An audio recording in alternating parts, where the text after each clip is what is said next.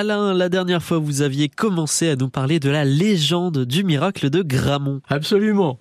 J'ai présenté hier le contexte. Alors, action. Nous sommes au début du XVIe siècle, au prieuré de Saint-Étienne de Bercey, près du village de Saint-Marc-d'Outillet. La messe de minuit vient de s'achever et chacun s'apprête, un falot à la main, à regagner son chez-soi.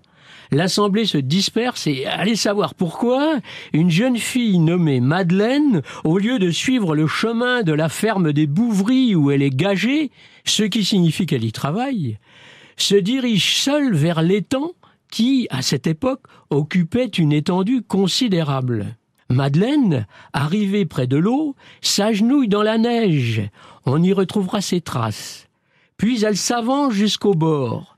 Veut-elle méditer? Veut-elle prier avec plus de force à cet endroit et à cette heure extrême pour expier un péché ou quémander une grâce?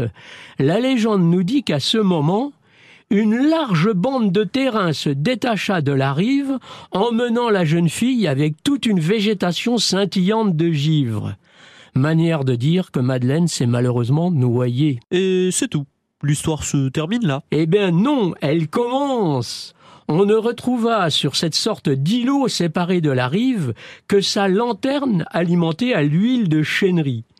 On dit que par la suite, la lanterne brillait plus ou moins chaque nuit et qu'elle ne s'éteignit qu'au bout de cent ans, un jour de Saint-Jean où l'âme de la jeune fille s'envola enfin entourée de feux follets.